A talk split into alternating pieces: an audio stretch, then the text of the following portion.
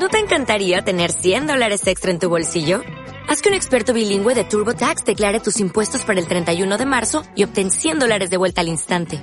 Porque no importa cuáles hayan sido tus logros del año pasado, TurboTax hace que cuenten. Obtén 100 dólares de vuelta y tus impuestos con 100% de precisión. Solo con Intuit TurboTax. Debes declarar para el 31 de marzo. Crédito solo aplicable al costo de la presentación federal con TurboTax Full Service. Oferta sujeta a cambios o cancelación en cualquier momento. Contacto Asia-Pacífico. Contacto Asia-Pacífico. Acontecimientos, información y análisis de una región que está de cara al desarrollo y al mundo. Contacto Asia-Pacífico. Asia-Pacífico. Una realización del Centro de Estudios Asia-Pacífico de la Universidad EAPI. Bienvenidos a Contacto Asia-Pacífico, un programa realizado por el Centro de Estudios Asia-Pacífico y emitido a través de Acústica, emisora web de la Universidad EAFIT. Mi nombre es Laura Gómez y me acompañan María Arango y David Puerta.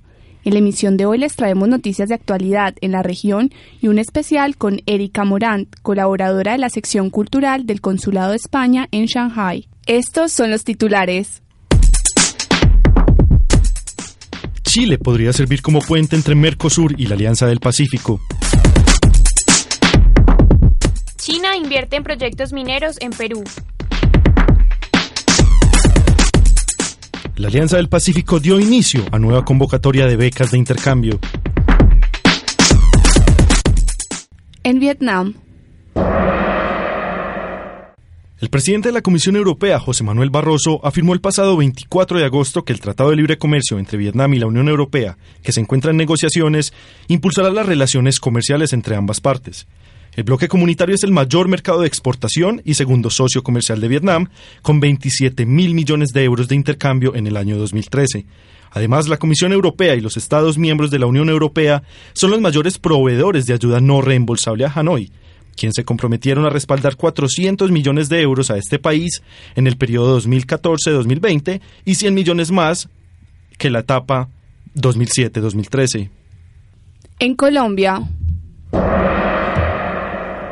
El pasado 25 de agosto, una misión comercial de Hong Kong Trade Development, organización oficial responsable de la promoción y el desarrollo comercial de Hong Kong, realizó una visita a Bogotá, con el objetivo de identificar estrategias para incrementar el comercio entre América Latina y Hong Kong a través de Colombia. Los 20 empresarios de 12 empresas de diferentes sectores mostraron interés por la compra de productos tales como flores artificiales y naturales, peces para acuario, madera, frutas, cuero, desechos de materiales y animales, piedras y metales, café, joyas, lencería, trajes de baño y turismo. en Chile, Durante el coloquio Brasil-Chile, el pasado 26 de agosto, el vicecanciller chileno Edgardo Riveros aseguró que Chile quería servir como puente entre Mercosur y la Alianza del Pacífico. El objetivo, según declaraciones del vicecanciller, es lograr que América Latina pueda tener mayor presencia en la comunidad internacional. Chile, así como Colombia y Perú, es miembro asociado de Mercosur, el cual es conformado por Argentina, Brasil, Uruguay, Paraguay y Venezuela. en China y Perú.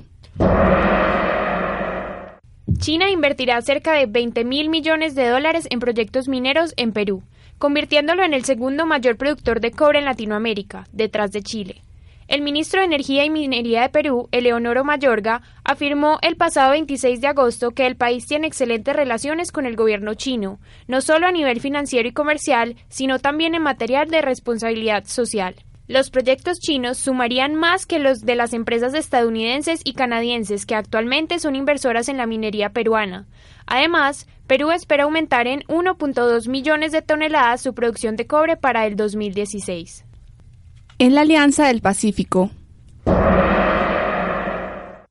El pasado mes de agosto, la canciller de Colombia, María Ángela Holguín, dio apertura a la quinta convocatoria de becas de la plataforma de movilidad estudiantil y académica de la Alianza del Pacífico.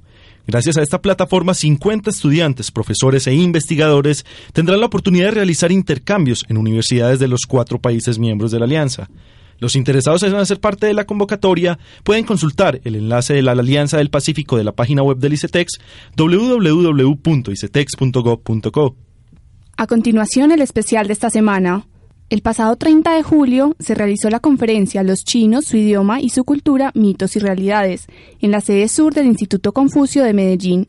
Esta estuvo a cargo de Erika Morant, graduada en Educación Musical de la Universidad de Antioquia, quien actualmente vive en Shanghai, China, donde está cursando su último año de maestría en dirección de orquesta y se desempeña como colaboradora de la sección cultural del Consulado de España en esta misma ciudad.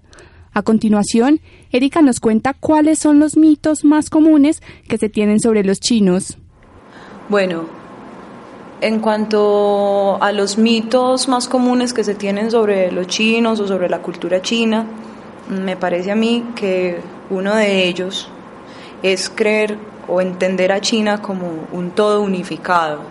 A eso me refiero que todavía de pronto aquí no no somos capaces de o no concebimos a China como una China que tiene una magnitud territorial para nosotros vendría siendo gigante para cualquier colombiano.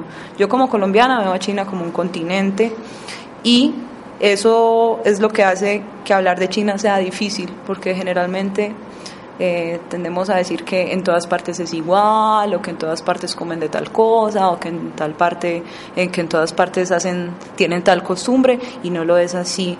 Eh, de Shanghai por ejemplo para llegar a la provincia de Yunnan hay un vuelo de cinco horas y las diferencias culturales sociales políticas lingüísticas son abismales abismales eso por un ejemplo, por ejemplo, si viajas desde la parte eh, desde por ejemplo Shanghai donde yo vivo y viajas hasta la provincia de Xinjiang, te pasa lo mismo, puedes llegar a Xinjiang y encontrar un chino, como lo hablábamos ahorita, un chino que es de ojos azules, de su pelo es amarillo, tiene barba, entonces ahí se sale uno y dice, ¿qué? Esto es un chino, pero si los chinos tienen los ojos rasgados y son amarillos.